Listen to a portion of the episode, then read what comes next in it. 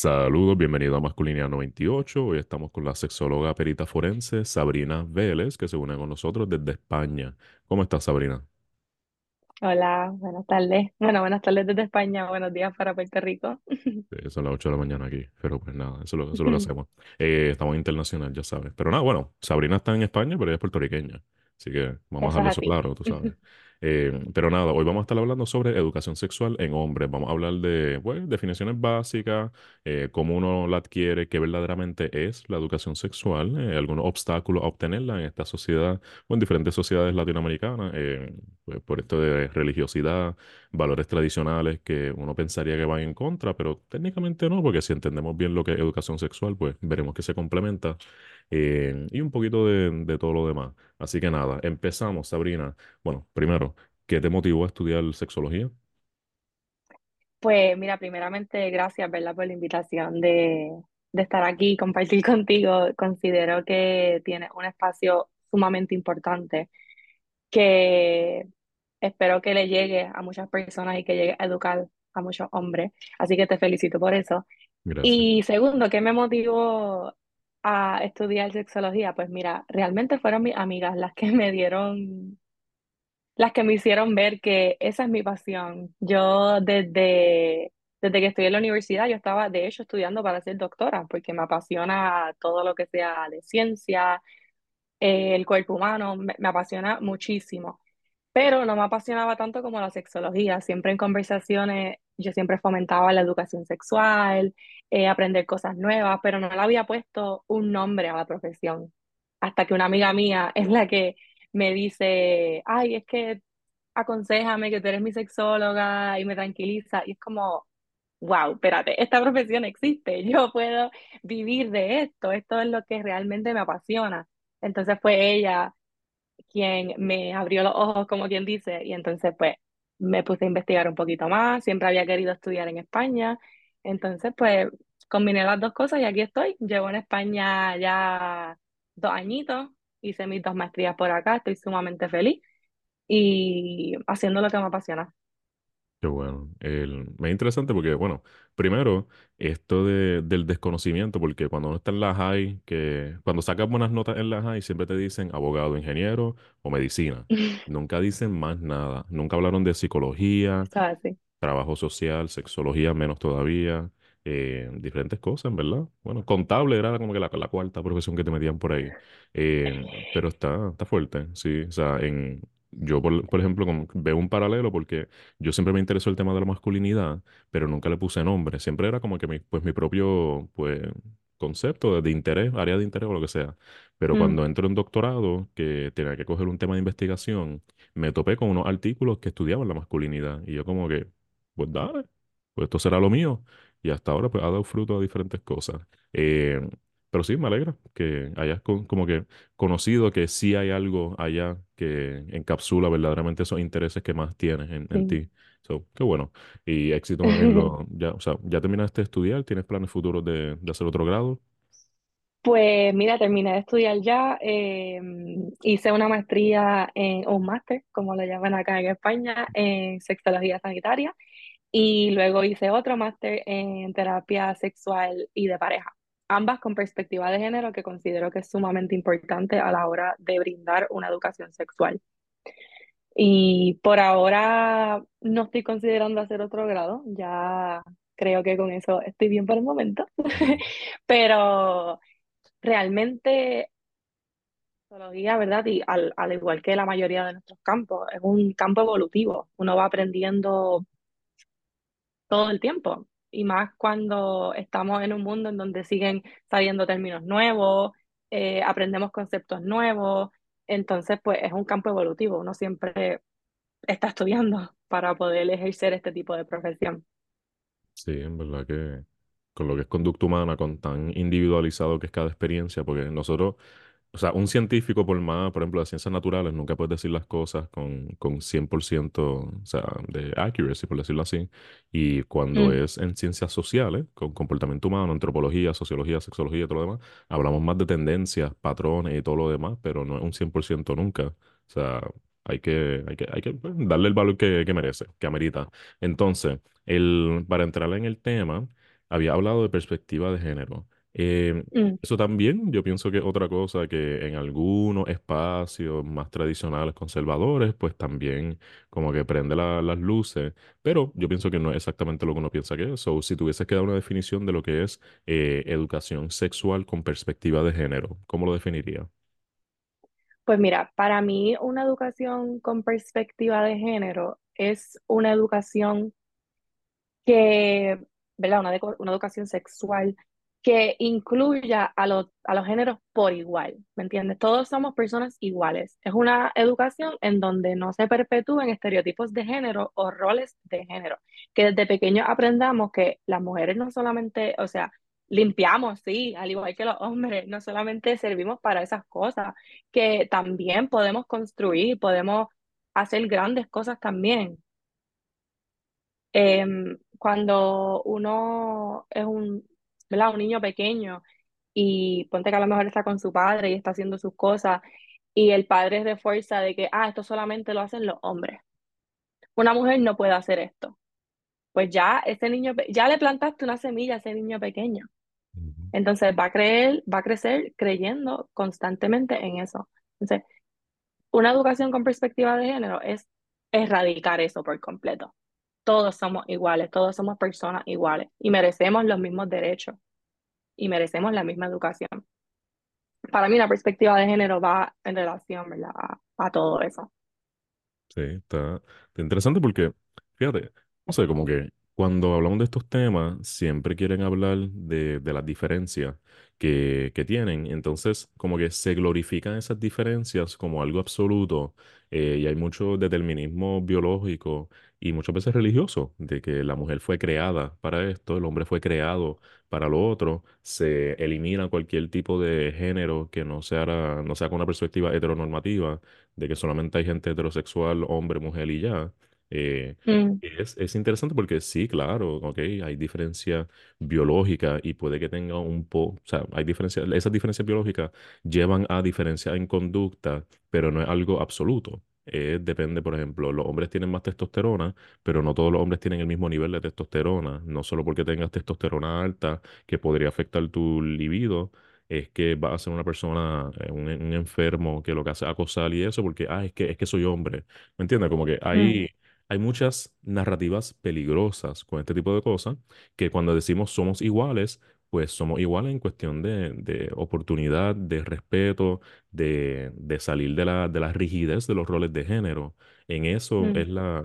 La igualdad, porque claro, biológicamente pues, ajá, hay diferencia y whatever, chilling, está bien. Está, que total, entramos en, en hablar de personas trans y sí hay diferencias biológicas, pero lo que importa es el, el género, cómo la persona se siente y se manifiesta ante el mundo. Entonces, claro, es, a eso es lo que se refiere, porque claro, o sea, no sé, como que siempre quieren coger la- unas cosas específicas y trastornarlas para hacer mal, para hacer ver mal eh, la persona a la cual quieren criticar. Eh, pero, ¿sabes? Esas son diferentes, no sé, diferentes conversaciones con las que me topo en las redes y lo que uno observa. Eh, pero pues eh, sí. lamentable. Igual lo mismo ocurre, y perdón por interrumpirte, No, sí. pero lo mismo ocurre con la violencia de género y todas estas violencias que vemos hoy día. Nadie nace con estas conductas. Estas son conductas aprendidas. Entonces, por eso es tan importante una educación sexual. Por eso es tan importante una educación con perspectiva de género. ¿Por qué tenemos que educar a las mujeres hoy día a... Porque la narrativa, ¿verdad? Debe ser, ah, evita ser víctima, evita estar sola por la calle, evita ponerte este tipo de ropa. Mira, sí, yo tengo que tener cuidado. Lo reconozco, pues sí, tengo que tener cuidado. Pero la narrativa no debe ir en torno a eso. La narrativa debe ir en torno a, debes respetar a las mujeres por todas las cosas, porque todos somos seres iguales. Tú no tienes derecho a ejercer ningún tipo de violencia contra mí. Entonces, sí, qué lindo sería si educáramos de esa manera. Sí, Em, eh, eh, fíjate, una de las frases que me he encontrado mucho diciendo es, si no cambias, nada cambia. Entiéndase, si tú sigues enseñando a la juventud de la misma forma, se siguen reforzando los mismos arquetipos de dinámicas de género, entre ellos los violentos. Eh, totalmente. Porque, por ejemplo, en Puerto Rico, o sea, yo estaba, yo estaba de, de, de oyente en una clase de sociología en bachillerato hace ya un par de años. Entonces estaban hablando, porque yo creo que estaba acompañando a una amiga en lo que salíamos o algo así. eh, estaba, eh, estaban hablando de una promoción que estaban repartiendo en la SANSE, que eran unas reglas para las mujeres, para evitar Mm, eh, acoso, violencia, entre otras cosas. Entonces era bien interesante porque estábamos deconstruyendo eso.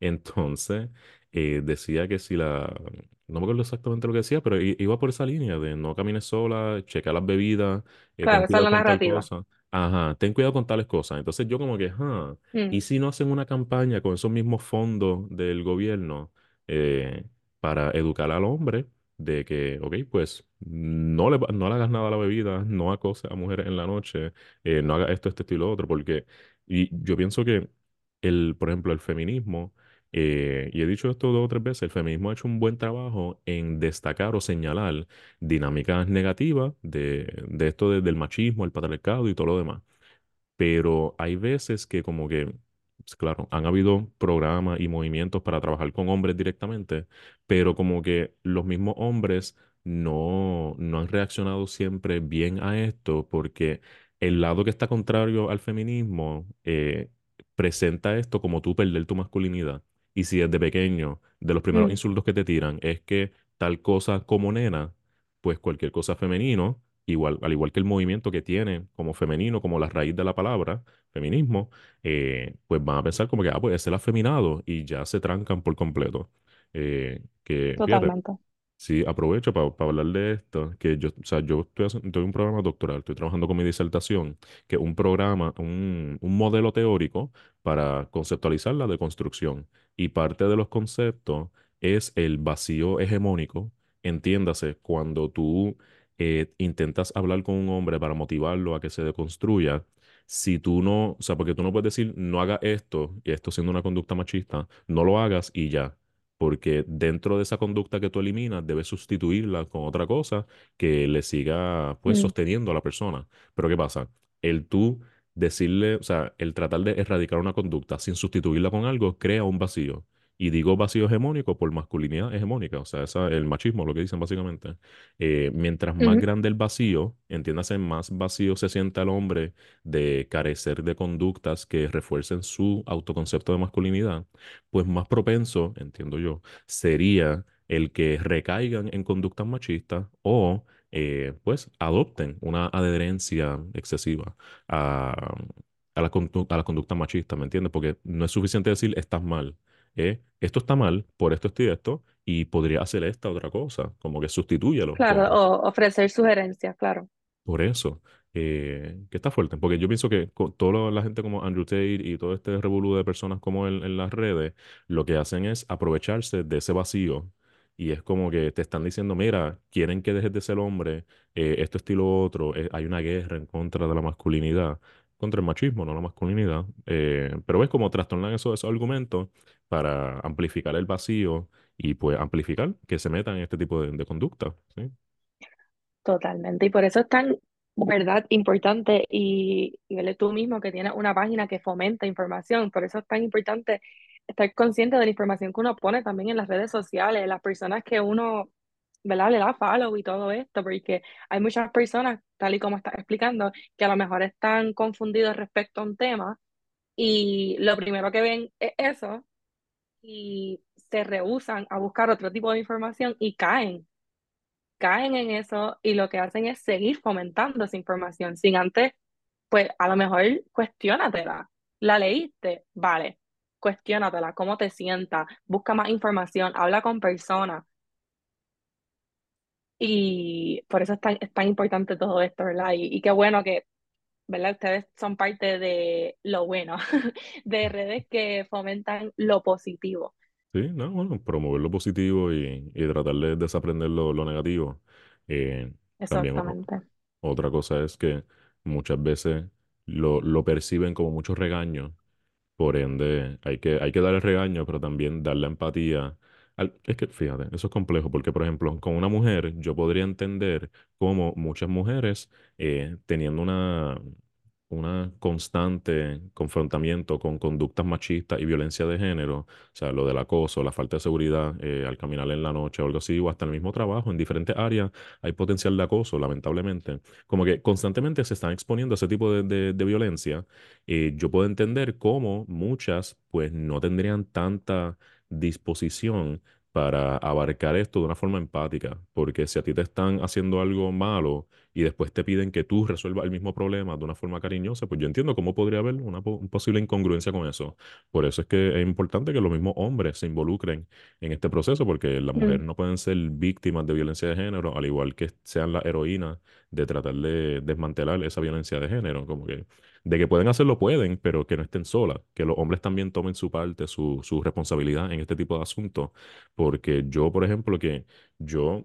eh, diría, no es ni bueno, es lamentable que uno reconozca este privilegio, pero por ejemplo, yo no pienso constantemente en que posiblemente sea víctima de alguna agresión por cómo me vista, por dónde camino, qué hago, qué bebo, o mm, algo por el- Yo de por sí no, no bebo nada, pero olvídate, eh, que si fuese a beber, que estuviesen pendientes para, o sea, algún roofie o algo por el estilo. Claro, eh, claro, ese miedo constante. Sí, entonces eso es parte de mi privilegio como hombre. Y yo puedo decir que tengo Mm, privilegio en esa área y también decir, fíjate, yo tengo que trabajar con, trabajar con mi salud mental y trabajar con crear una red de apoyo de hombres que fomenten eh, la salud mental en mi grupo. Y ahora mismo lo tengo, lo he adquirido, pero no ha sido fácil. Yo por el, mucha- mucho tiempo de mi bachillerato y la mitad de mi doctorado, como que no tenía tantos amigos eh, cercanos con los que pudiese hablar estas cosas por las mismas dinámicas de que el hombre pues no habla de eso o es raro o lo de no, el clásico no homo en caso de que hayan temas más, más íntimos, más vulnerables y todo lo demás. Eh, pero, anyways, nos estamos desviando bien fuerte de- del tema. Eh, educación sexual, am I right? Exacto. Vamos, vamos a quedamos. Oye, pero sigue siendo parte, sigue siendo parte de la educación sexual. Exacto, exacto. Porque esto, y fíjate, hay una de las preguntas de discusión que es cuáles, cuáles son los obstáculos a adquirir una buena educación sexual y literal todo lo que acabo de decir le- eh, aporta a eso. Eh, así que sí, estamos, estamos on brand, que estamos brincando preguntas. sí. Pero nada, entonces para empezar con las preguntas, educación sexual. O sea, vamos primero a definir lo que es sexualidad y luego entonces lo que es educación sexual. Cuéntame, Sabrina. Mira, eh, sexualidad es una dimensión, ¿vale? Es una parte de, de todas las personas que nos acompaña desde que nacemos hasta que nos vayamos a morir, ¿vale? Es una dimensión que nos acompaña durante todo ese tiempo, que se vive y se manifiesta en cada momento de nuestras vidas, pues de formas diferentes, porque la sexualidad que yo tengo cuando estoy en mi infancia no es la misma sexualidad que tengo cuando estoy en mi adolescencia y no es la misma que voy a tener en mi adultez ni en mi vejez. Va, ¿verdad? Cambia a, a medida de las diferentes etapas que yo voy pasando y también varía de persona en persona en definición de las experiencias que tengamos, la educación que recibimos. Eh. Algunos contenidos pueden ser iguales. A lo mejor tú te sientas con tus amigos y te pones a hablar de tu sexualidad y de todos estos aspectos y es como que, ay, yo también pasé por esto, ay, a mí también me dijeron esto, ¿verdad? Algunos contenidos pueden ser iguales, pero al final del día eh, es diferente. Todos tenemos una sexualidad diferente, pero es bien importante recalcar que somos seres sexuales, o sea, y lo somos desde que nacemos hasta que nos muramos. Hay algo, hay un mito bien grande que es como, ay, yo soy sexual en mi adolescencia o soy sexual en mi adultez. Y no, eres sexual desde que eres un bebé. Lo que pasa es que la sexualidad la vas a vivir de una manera diferente. Perfect, sí, la, la sexualidad. Sí, como componente esencial de la experiencia humana. O sea, esto vincula lo que es autoconcepto, autoimagen, la relación de mente y cuerpo. Eh, puede entrar, o sea, fíjate, yo pienso que hablamos de sexualidad y mucha gente pensaría en lo que es erotismo como tal, algo Mm, sensual. Sexo. Ajá, ujú, exacto. Pero no, va más allá. O sea, cómo yo me siento ujú, con mi cuerpo, la higiene que tengo con mis áreas, por ejemplo, aquellos hombres que no tienen circuncisión, o sea, la, lim- la higiene sexual que tienen, todo eso encapsula lo que sería sexualidad, por ende no es solamente el sexo. Totalmente. Ajá, que, o sea, Totalmente. Mira, desde, desde donde yo estudié, que de hecho estudié en la Fundación Sexpol aquí en Madrid, em, se dice que la, ¿verdad? que la sexualidad en sí tiene tres pilares muy importantes. La reproducción, el placer y la comunicación. no, bueno, La reproducción Obviamente, pues somos seres que se reproducen, mamá, papá, hijos, ¿verdad? Todo eso.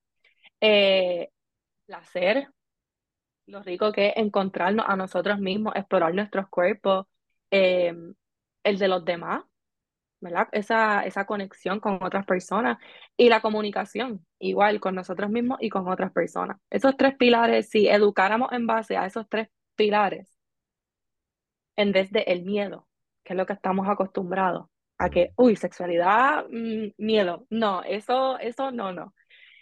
Entonces, qué, qué diferente sería la vida, ¿no? Y qué diferentes serían las personas hoy día si hubiésemos recibido esa educación sexual en base a esos tres pilares.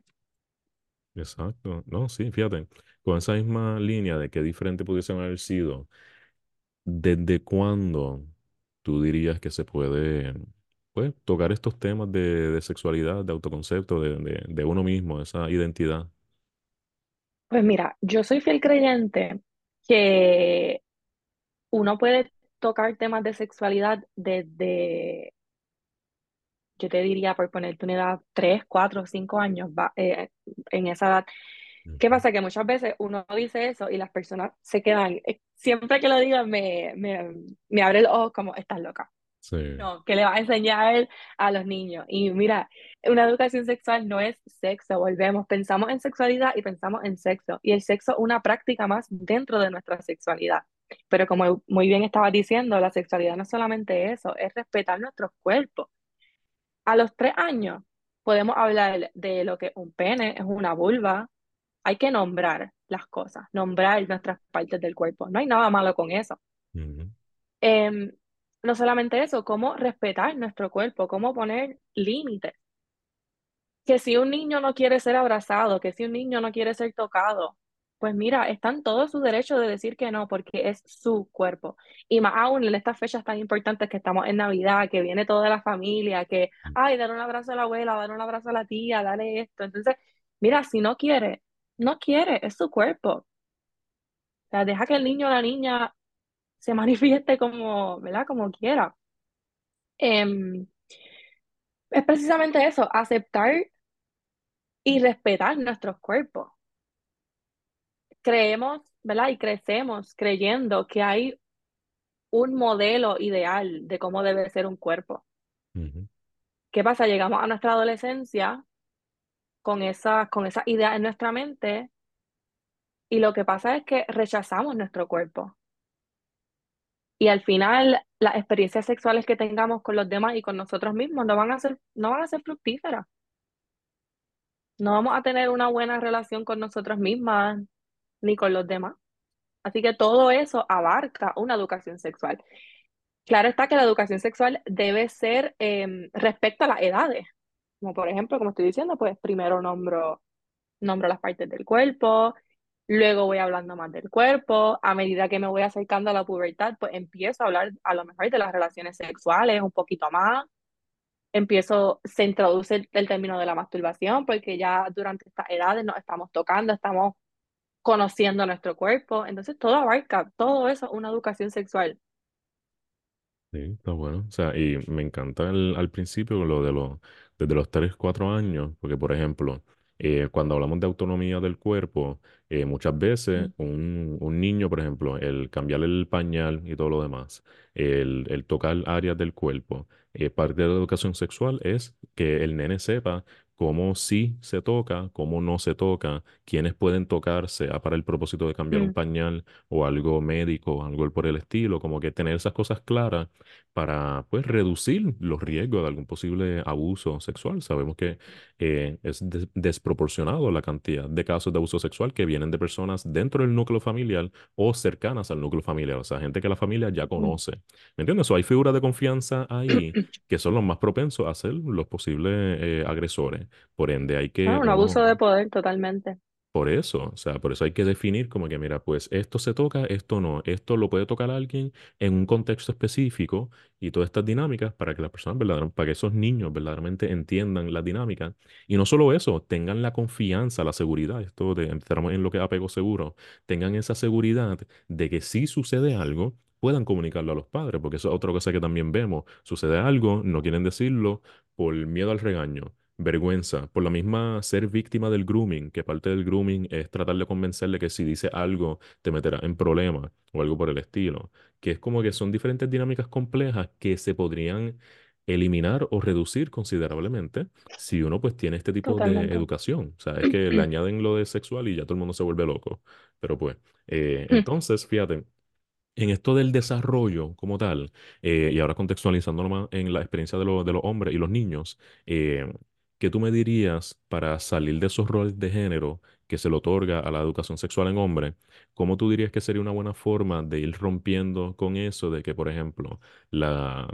Porque por lo menos por mi experiencia, la experiencia de colega y todo lo demás, para bien o para mal, mayormente para mal, porque está, estuvo fuerte, eh, la educación sexual fue eh, un tabú completo por toda la infancia y la adolescencia, en algún momento tienes acceso a internet, encontraste pornografía, porque siendo seres sexuales tenemos la curiosidad y queremos buscarla donde esté Ujú, disponible la información. ¿Qué pasa? Cuando entramos en pornografía, la información que está disponible es una bien sesgada a lo que se nos enseña que se supone que quieran los hombres, por ende agresividad, virilidad, eh, los, los penes, los miembros de tamaño excesivo eh, o grande o lo que sea. No, no se hablan de diferentes tipos de pene, de la diferencia entre uno circuncidado y otro no, eh, la diferencia en- entre comunicación con la pareja, porque sí habrán personas que les gusta una dinámica más agresiva, habrán otros que no, habrán otros que se mezclan entre sí y no, a veces, a veces no, y todas esas dinámicas, como que en tu experiencia hasta ahora, académica, laboral y todo.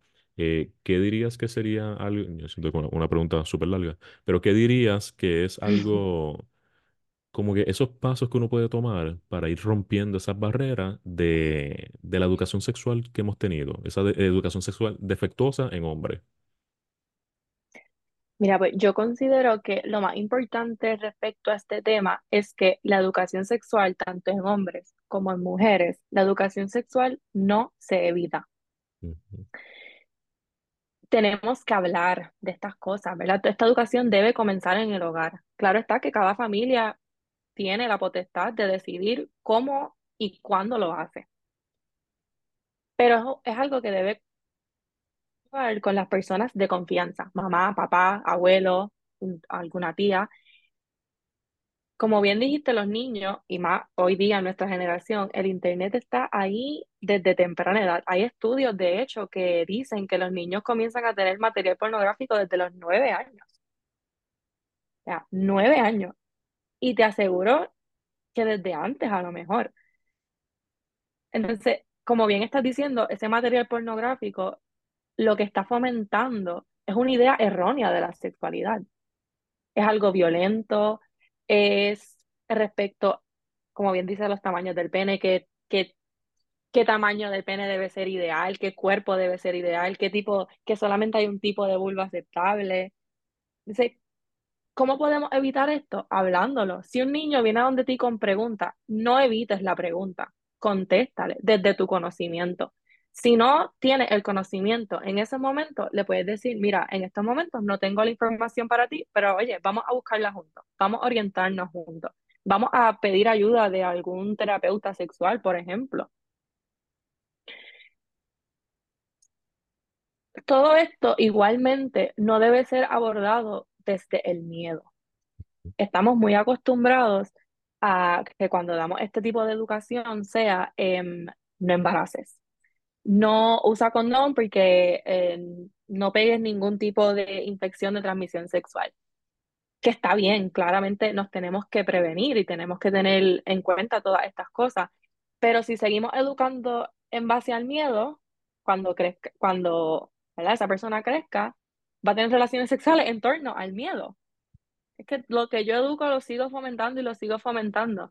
Entonces, ¿cómo podemos romper con todo esto? Pues precisamente eso, hablarlo desde el hogar, Mira, eh, sí que está, la pornografía es un recurso para excitarte, porque dentro de todo es un buen recurso para excitarnos, vamos, pero está lejos de la realidad. Lo que estás viendo aquí no es real, es solamente pues, para excitarte, ¿vale? Sí, Mm, No, no se debe tratar hacia las mujeres, eh, nos debemos comunicar con nuestras parejas, no debe asumir que lo que a una le guste le gusta a la otra. Y viceversa también con los hombres pasa.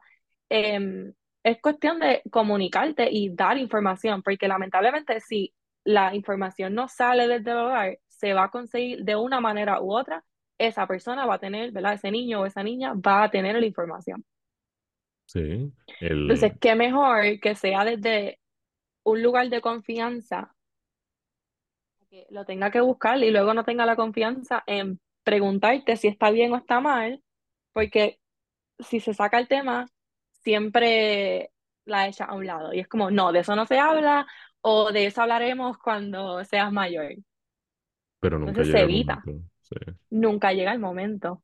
sí. Entonces hay que romper con todo esto, igual con los mitos que nos han puesto desde que somos pequeños, respecto a la masturbación también, respecto a todas estas cosas. O sea, es cuestión de hablar, hablar constantemente, hablar. Inclusive pasa, por ejemplo, con la, con la masturbación, que de hecho se, ya ahí hay una diferencia en los géneros, porque no se habla de la masturbación femenina.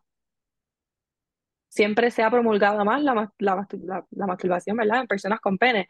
Entonces, vemos a un niño, a lo mejor desde, desde que es pequeño, tocándose.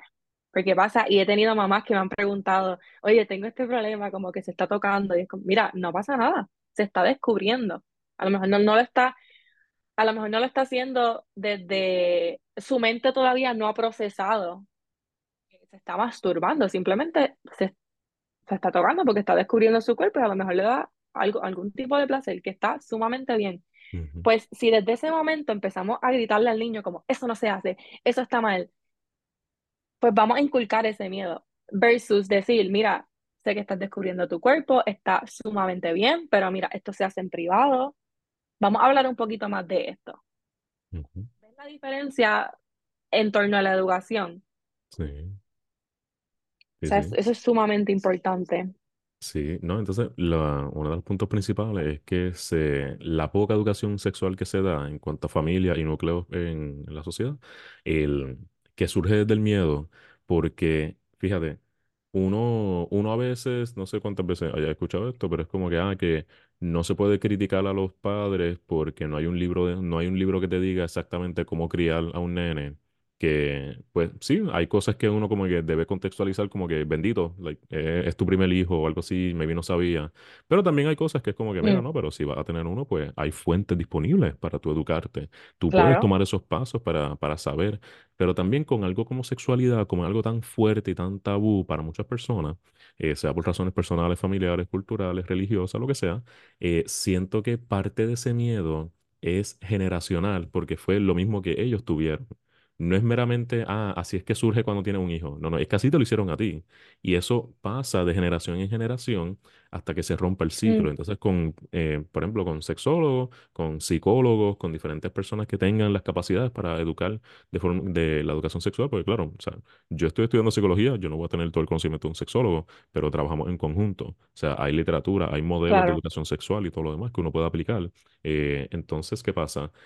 hay muchas veces que uno tiene que, uno como pues futuro padre o algo por el estilo, tiene que como que mirar hacia adentro y es, ok, ¿cómo yo me siento con esto? ¿Cuáles son mis propios sentimientos para, si acaso, intentar deconstruir eso antes de eh, pasar a estoy listo o no para tener un hijo?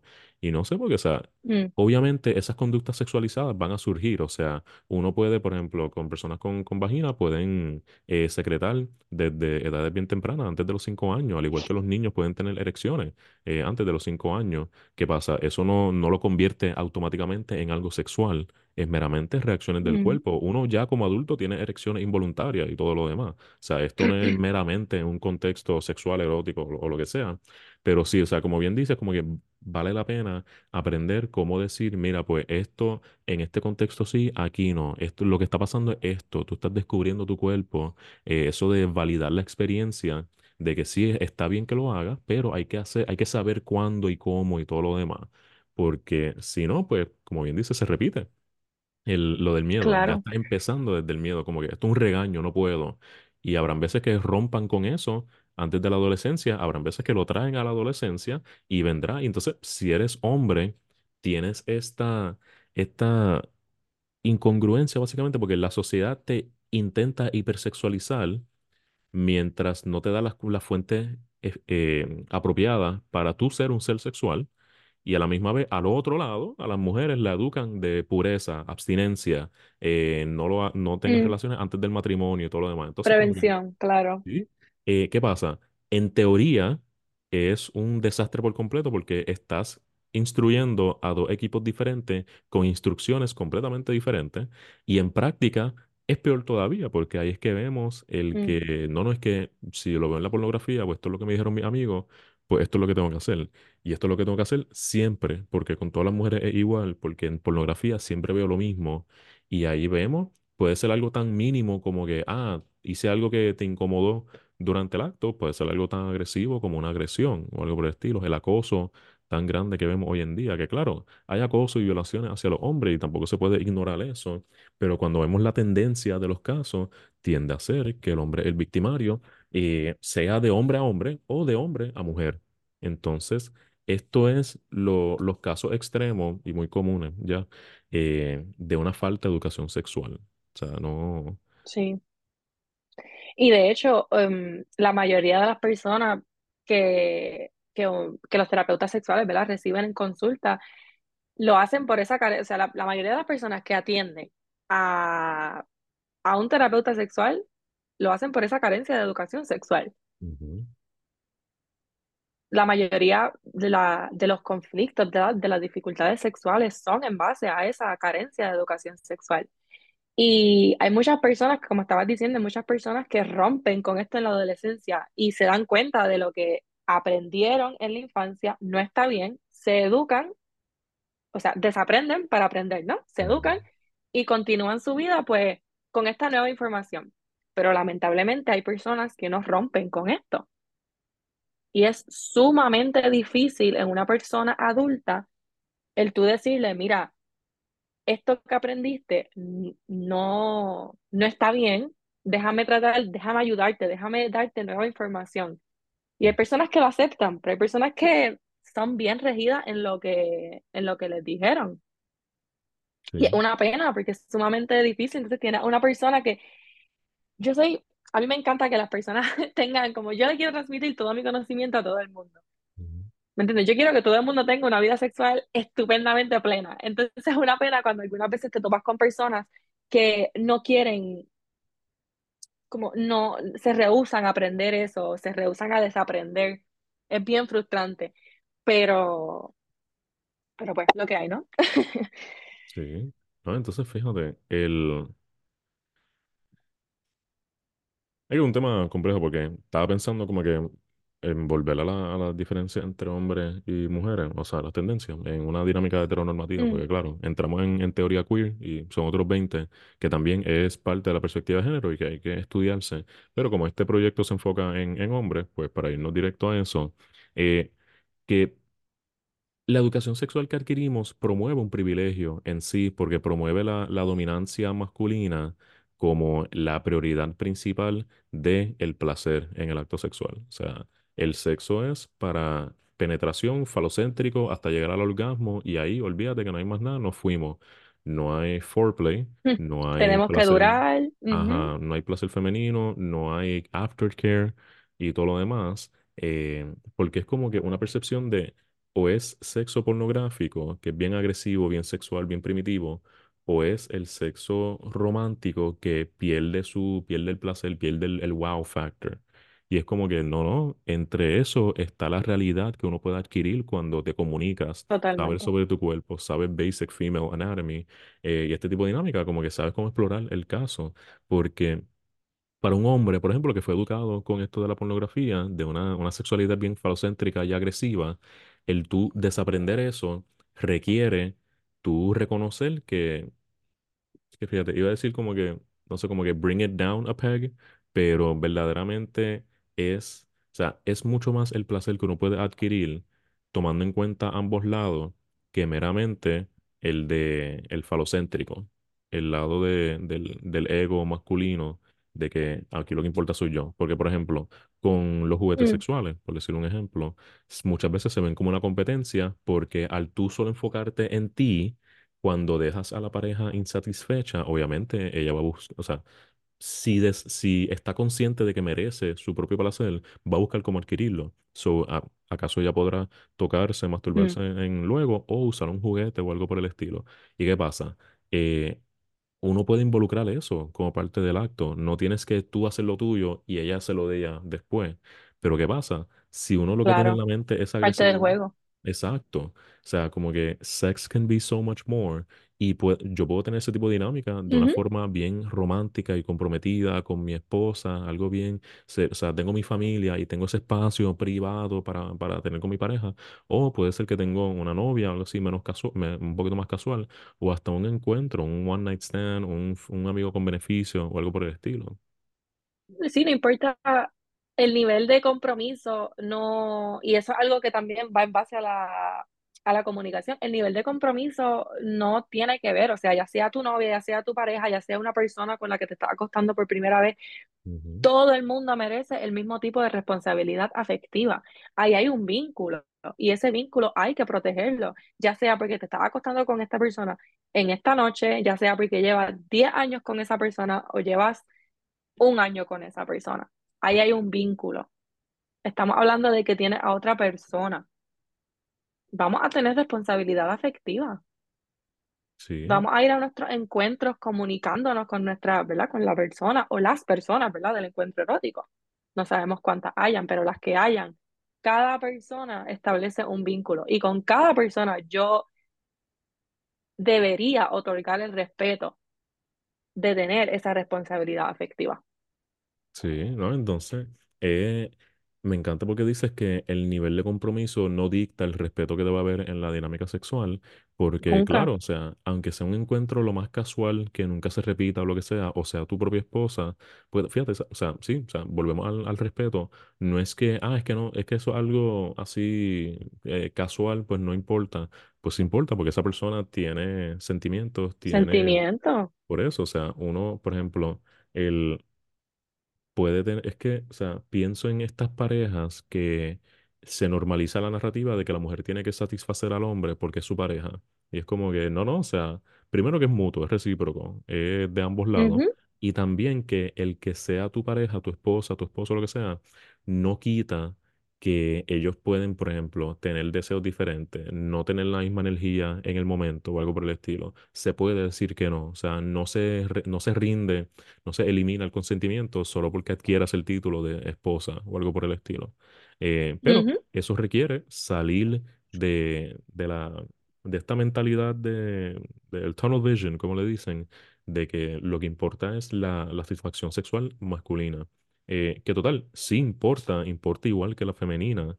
Como que ambos, porque por ejemplo, yo pienso obviamente que si tú te preocupas y estás pendiente al placer de tu pareja, esa energía va a ser recíproca, porque no es lo mismo dar, dar, dar y nunca recibir, a tú dar, recibe, es un baile entre energía, lo espiritual, lo personal, lo físico, toda esa dinámica, mm. you know? Hay un término aquí que lo aprendí mientras hacía mi máster y me encanta, em, que se llama egoísmo positivo. Cuando uno va a, a estos encuentros, uno en lo que se debe enfocar es en disfrutar, no en, ay, no le estoy dando suficiente placer o no me está dando suficiente placer a mí, porque imagínate que vayamos a nuestro encuentro erótico pensando así. en, en que, ay, la tengo, ¿verdad? Tengo que hacerla, tengo que hacerla venir, y cosas así. Entonces, no estás a lo tuyo, no estás disfrutando. Primero que todo, lo importante es disfrutar. Lo importante es ir y ser un poquito egoísta. O sea, si estás dando placer, estás dando placer porque me gusta. Y estoy recibiendo placer porque me gusta, enfocarme en mí. Y si nos enfocamos en nosotros mismos, en las sensaciones que estamos recibiendo, es que todo todo es mil veces mejor. Así que por eso me encanta ese término, o sea, egoísmo positivo. Estamos, vamos al encuentro teniendo en cuenta a la otra persona, pero lo primero siempre debe ser nosotros mismos. ujú. Siempre y cuando, obviamente, tengamos respeto y esa responsabilidad afectiva con la otra persona. Sí, porque no es blanco y negro, o sea, ese egoísmo positivo no es que te vas a olvidar de la persona. Eso de tú pensar en la otra persona no es que olvides lo tuyo tampoco. Es, o sea, hay es la complejidad del ser humano. O sea, tú puedes tener un relativismo a este tipo de dinámica, no es blanco y negro todo. Eh, Ujú. pero eso lo adquieres o estás más receptivo a eso una vez conoces y dejas ir de esa rigidez de lo que te enseñaron en la infancia, que pues habrán sido personas con buenas intenciones, pero métodos defectuosos. Y así somos con muchas cosas, pero, pero pues es parte de... eh, pero sí, entonces para ir cerrando el episodio, fíjate, quisiera, eh, a base de tu experiencia personal, laboral, académica y todo, Mm. eh, que le des un consejo, o sea, ¿qué le dirías a aquellos hombres?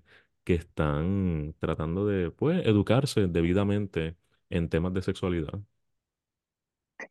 Pues yo creo que lo principal sería en que si tienes dudas respecto a algo, pregunta, o sea, busca ayuda. No sé por qué hemos crecido pensando en que buscar ayuda está mal y que buscar ayuda de cierta manera me, me quita valor, me resta algo. Y no, yo, por ejemplo, yo no tengo todas las respuestas. Yo soy sexóloga y algunas veces a mí me hacen preguntas que en el momento a lo mejor yo no tengo la respuesta, pero quiero decirte, no tengo la respuesta, vamos a buscarla, a darte una información errónea, porque eso va a influir negativamente en ti. Entonces, a todos estos hombres que están descubriendo todos estos aspectos, que quieren desaprender para aprender nuevos conceptos, que quieren hacerlo bien, pues mi primer, mi primordial consejo es ese, busca ayuda. No hay, no hay nada malo en buscar ayuda de, de un amigo, de un profesor, algo. De igual manera, entre, entre ese grupo de amistades, corríjanse, edúcanse juntos. Si estás escuchando un comentario de un amigo violento, que genuinamente tú sabes que está mal, mira, díselo, comunícate con tu amigo, lo que estás diciendo está mal. ¿Qué tal si nos educamos respecto a esto? Vamos juntos, o sea, no hay, no, no eres menos persona, ni eres, ni mucho menos eres menos hombre, vamos, por, por buscar ayuda. Claro, sí. El, sí, porque vemos que la, la autosuficiencia excesiva es uno de esos pilares de la masculinidad tradicional, que es como que no, no, no necesitas ayuda, porque ayuda es que hay algo malo. Hay algo malo por ser débil. Mm, Debilidad es que eres menos hombre. Y vamos en, en ese ciclo de mm. pensamiento destructivo. Se crea ese bucle. Mm, Sí, sí, no, no, no aporta en nada, porque todo el mundo tiene que aprender. Tú, o sea, tú uno aprende en la escuela, de la familia, en el trabajo, en la dinámica social, uno siempre sigue aprendiendo. Eh, pero sí, eh, así que nada, con esto cerramos el episodio. Mil gracias, Sabrina. Ojalá sea la, primera de, muchas colaboraciones. Eh, también, Sabrina tiene, tiene página de Instagram, así que sí que es sexóloga Vélez, ¿verdad? Sexóloga Vélez por el momento, acabamos de abrir paginita nueva en donde me encantaría seguir educando respecto a este tema y muchos más. Así que me pueden conseguir por, por ahí, por Instagram. Eh, de igual manera, también ofrezco terapia sexual y de pareja, que cualquier cosita también me pueden contactar por, por ese mismo Instagram. Y antes, ¿verdad? Antes de cerrar, te doy las gracias nuevamente por la invitación y gracias por la labor que estás llevando a cabo porque es sumamente necesaria hoy día, ¿verdad? Sumamente necesaria y ojalá seamos, seamos parte de este movimiento de educar a personas jóvenes y tener un mejor futuro. Sí, sí, no, gracias por la, por las palabras. Eh, esto, eh, muchas veces pienso que esto es lo que me hubiese tenido, est- este tipo de proyectos es lo que me hubiese gustado tener cuando era preadolescente, adolescente, o sea, abarcando estos temas complejos desde la perspectiva específica de, de, de un hombre. Eh, no, o sea, como persona que se identifica como hombre, no es que para ser el hombre ideal ni nada por el estilo, sino para hablar de estos temas porque muchas veces no, no se hablaron eh, o no se hablaron de la forma adecuada con la gente adecuada. Así que nada, pero fe- antes de, de irnos, para también decir como siempre que esto no sustituye servicios de terapia. Si usted entiende que debe recibirlo, por favor comuníquese con su plan médico o cualquier persona apta para poder aportar a, a que consiga estos servicios. Eh, Sabrina, nada, en verdad que mil gracias y también mucho éxito con, con la página para que sí eh, te añadas a esta pues, misión de educar debidamente a las personas, que no sean las loqueras que uno ve a cada rato en las redes. Así que, sí, nada, con Gracias, esto. gracias. Claro, claro. Eh, y nada, con esto nos vamos. Que tengan buen, buen día. Nos vemos la semana que viene.